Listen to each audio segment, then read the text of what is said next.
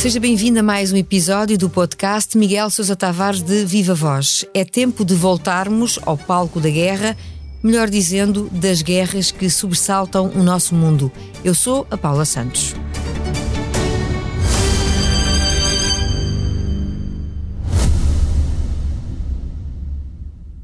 Subscrever o Expresso é ter acesso à melhor informação, a uma vasta oferta de conteúdos exclusivos e à opinião de referência. Subscrever o Expresso é tornar-se membro do nosso clube, poder ser voz ativa de uma comunidade informada e beneficiar de vantagens exclusivas. Subscreva o Expresso em expresso.pt barra digital. Expresso. Liberdade para pensar. Olá, Miguel. Olá, Paula. Agente da Guerra é o título do seu artigo esta semana no Expresso. Revisitamos a Ucrânia e Gaza. Mas antes de partirmos para o terreno, um olhar para o papel da diplomacia e para o posicionamento do mundo ocidental perante os conflitos. O Miguel aponta erros por parte de quem não descola da única versão da história aceite nas chancelarias. Ou seja, entende que está cada vez mais presente uma corrente sobre a forma como se encara os cenários de guerra e esta corrente não permite exceções ou interpretações diferentes, não é? Exatamente. Nós temos, temos desde o princípio uma leitura dominante, quase unilateral, quase exclusiva, monopolista sobre a guerra da Ucrânia e os seus defensores são também defensores da posição de Israel, quase todos eles, embora aqui mais mitigada porque a posição de Israel está-se a tornar insustentável perante a opinião pública internacional, mas a lógica, no fundo, é a mesma. Nós somos os bons, eles são os maus, e, portanto, as guerras dos bons devem ser travadas até ao fim, até à derrota dos maus. E isto, em minha opinião, conduz às duas situações que temos na Ucrânia e em, em Gaza, na Palestina, onde, de facto, quem está a pagar a grande fatura são os civis, e não é apenas uma guerra entre militares, é uma guerra de destruição das estruturas e das vidas dos, civis. Na Ucrânia, que é por onde eu começo o meu texto, ao princípio eh, havia da parte dos defensores ocidentais da guerra a convicção de que a Rússia podia ser derrotada, havia a certeza de que nunca faltaria à Ucrânia todo o apoio militar e político até que a derrota da Rússia se consumasse, havia também a convicção de que a Rússia não aguentaria muito tempo porque estava com falta de homens e falta de munições, e porque as sanções económicas decretadas da Rússia a iam fazer ajoelhar economicamente, mas tudo isso acabou por se revelar mais um, um wishful thinking do que propriamente uma realidade.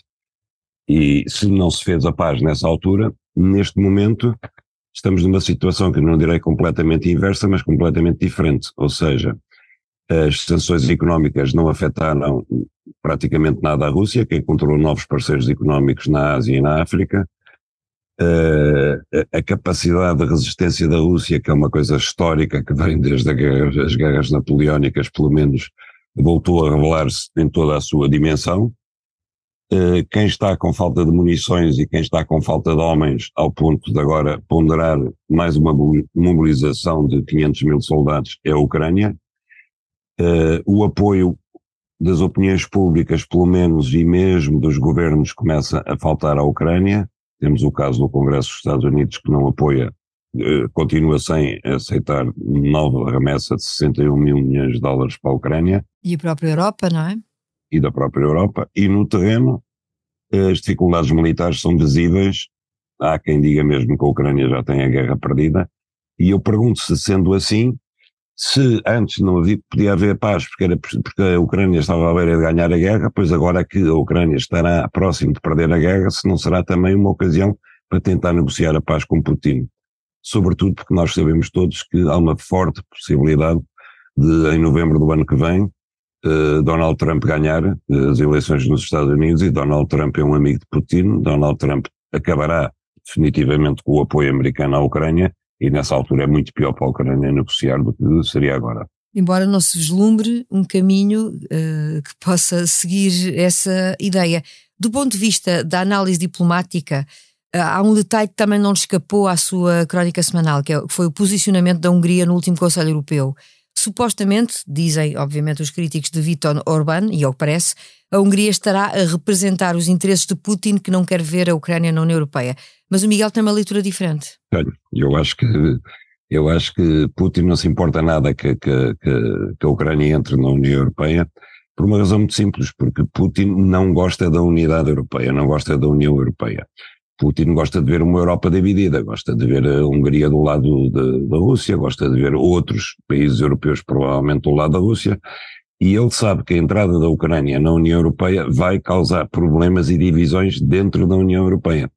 Desde logo porque a Ucrânia de facto não está preparada para, para aderir à União Europeia. A Ucrânia não é um Estado de Direito, a Ucrânia tem problemas com a liberdade de imprensa, tem problemas com a justiça, é um país que está em guerra, é um país que não pode fazer eleições, tem grandes problemas de corrupção e no círculo próximo do presidente, não é tanto já com os oligarcas, porque os oligarcas ucranianos estavam muito ligados aos oligarcas russos, ali havia muitos negócios cruzados.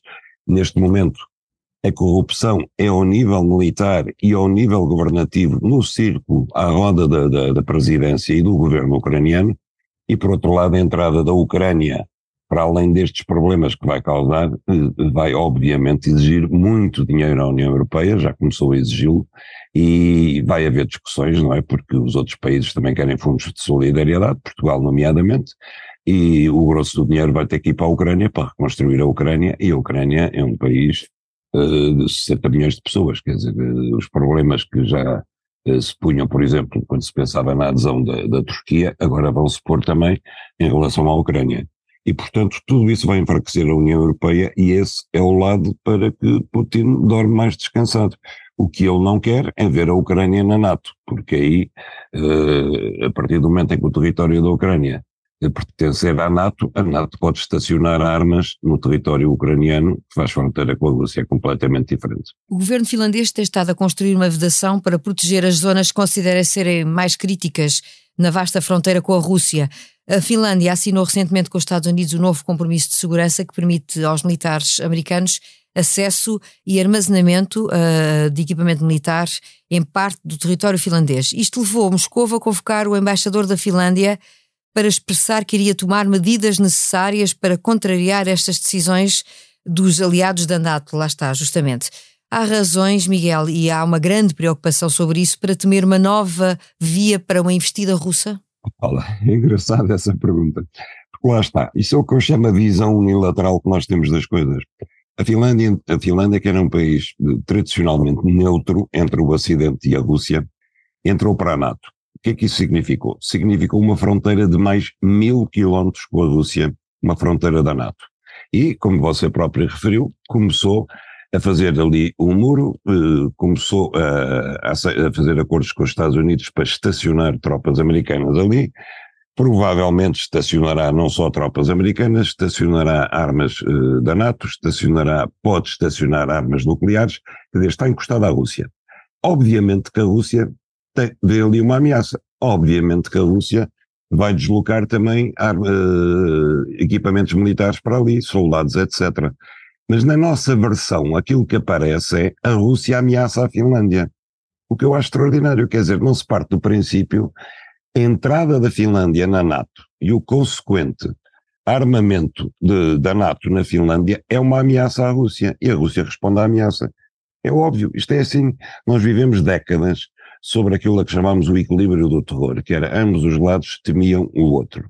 Ambos os lados sabiam que um passo em direção ao outro teria, seria correspondido por um passo do outro em direção a nós. Esse equilíbrio do terror está a desequilibrar-se a favor da NATO.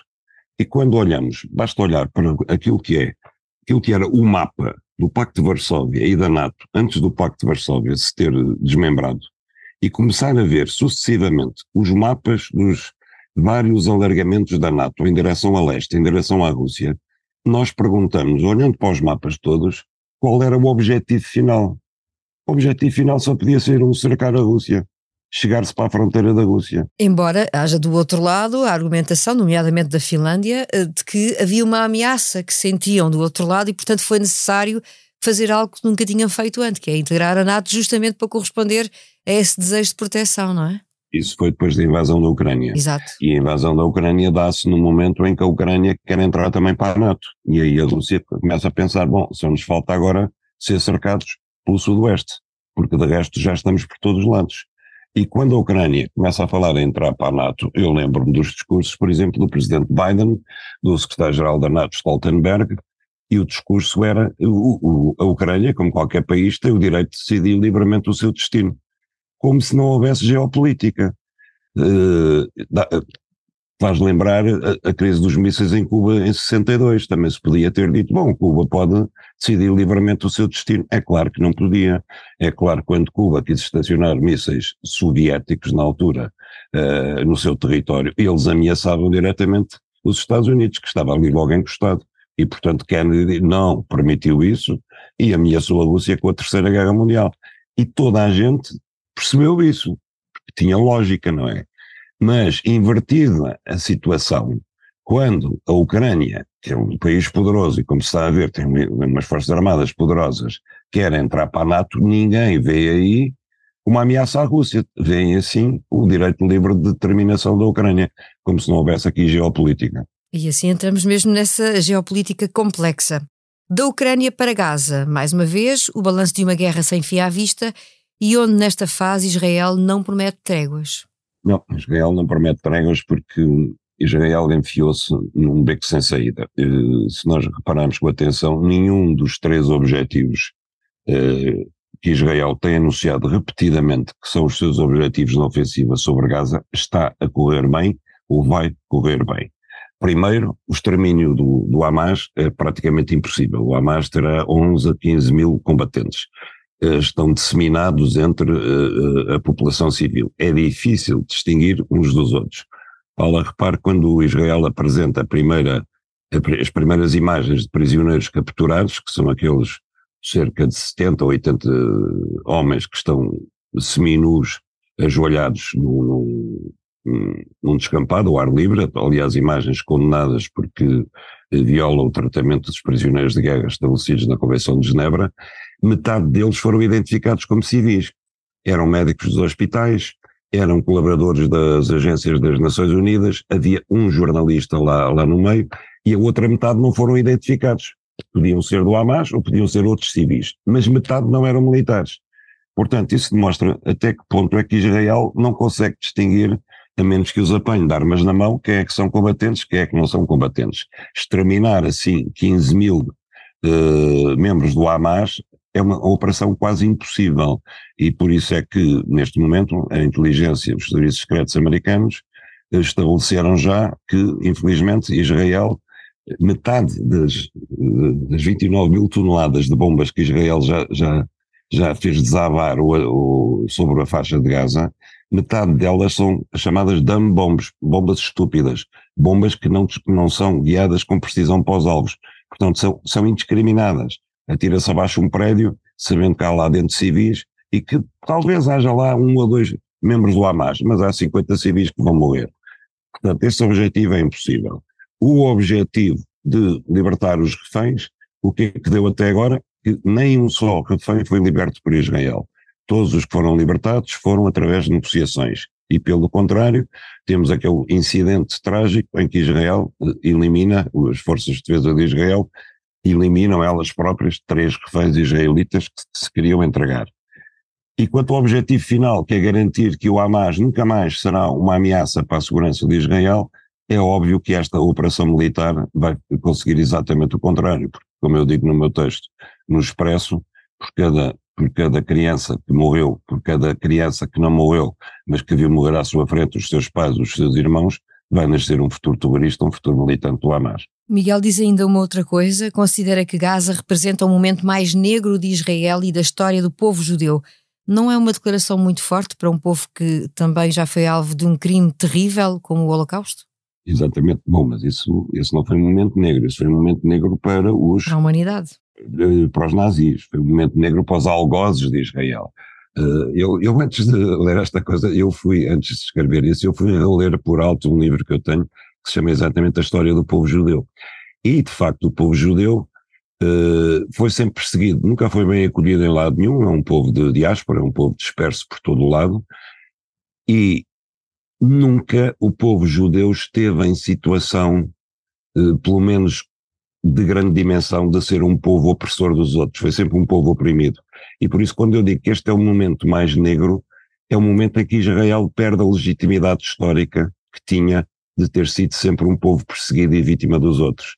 A legitimidade do Holocausto, eu não vou dizer que se extinguiu completamente, porque morreram 6 milhões de judeus às mãos dos nazis na Segunda Guerra Mundial.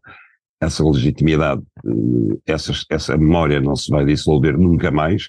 Agora, aquilo que havia na pureza, nos ideais de Israel, mesmo nas forças militares de Israel, que era um exército à parte, um exército que, que, que, integra mulheres, um exército democrático, um exército onde as pessoas, os seus, os seus voluntários vinham do mundo inteiro para combater quando a existência de Israel estava em causa, essa legitimidade perdeu-se com a forma bárbara, indiscriminada, selvagem como Israel está a conduzir as operações em Gaza.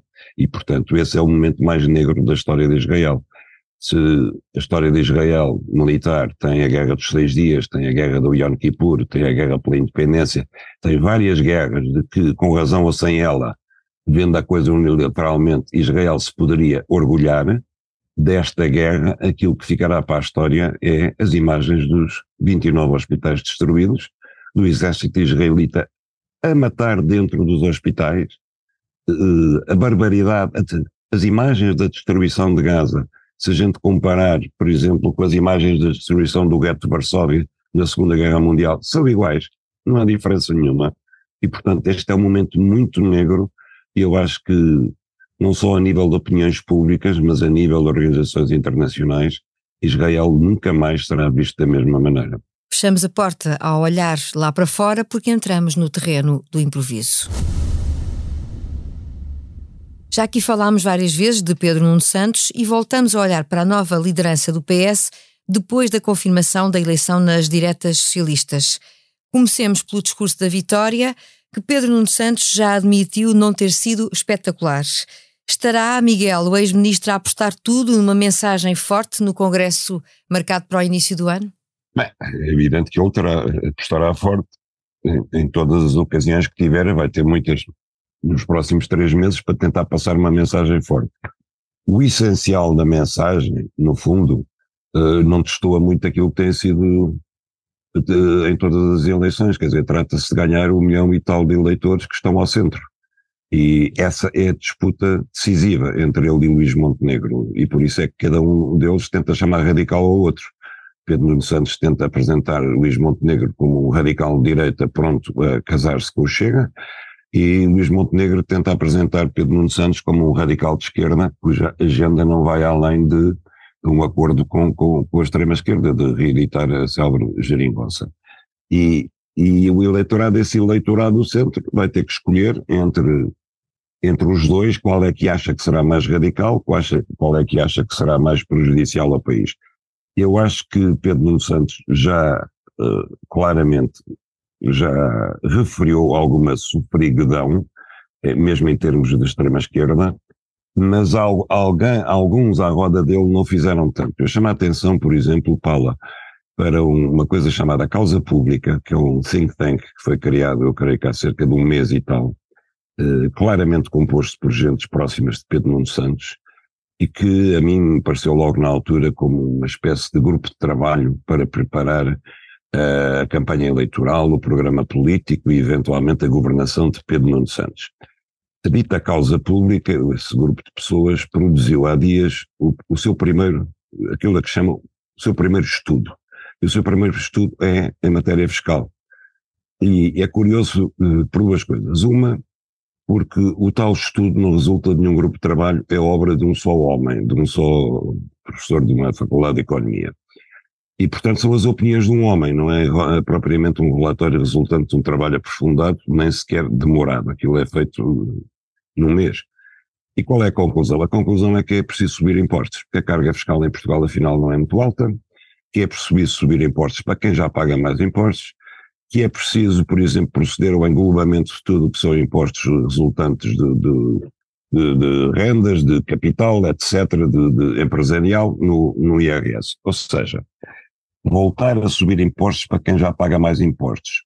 Isto é preparar o terreno para que Pedro Nuno Santos possa dizer que para sustentar o Estado Social é preciso que os impostos subam para aqueles que mais pagam impostos. Eu acho que isto escapa um bocadinho àquilo que Pedro Nuno Santos gostaria de deixar transparecer neste momento, mas é revelador daquilo que vai ser o seu programa. De facto, para sustentar todas as promessas que ele faz, ele vai ter que subir a carga fiscal. E se, eventualmente, é verdade que a carga fiscal em Portugal está na média da zona europeia, não é das mais altas, também é preciso ver que os países onde a carga fiscal é maior do que Portugal são países cujos rendimentos dos cidadãos são muitíssimo mais, mais altos e onde o Estado presta serviços que aqui não presta. Por exemplo, em países como a Dinamarca, a retribuição que o Estado dá pelos impostos que as pessoas pagam não tem comparação com aquela que dá aqui. Naturalmente que isso são temas que, dos quais provavelmente iremos ouvir falar nas próximas semanas e seguramente nos próximos meses com muita atenção. Agente da guerra em tempo que deveria ser de paz e serenidade. Entramos na época de Natal e não nos despedimos hoje sem deixar de lhe desejar umas boas festas, além de assegurar que estaremos aqui para nova conversa na próxima semana. Estará o Miguel, seguramente, neste caso com o Paulo Baldaia, a conduzir o podcast. Ficamos por aqui com o apoio do João Martins na sonorização. Tenha um excelente Natal.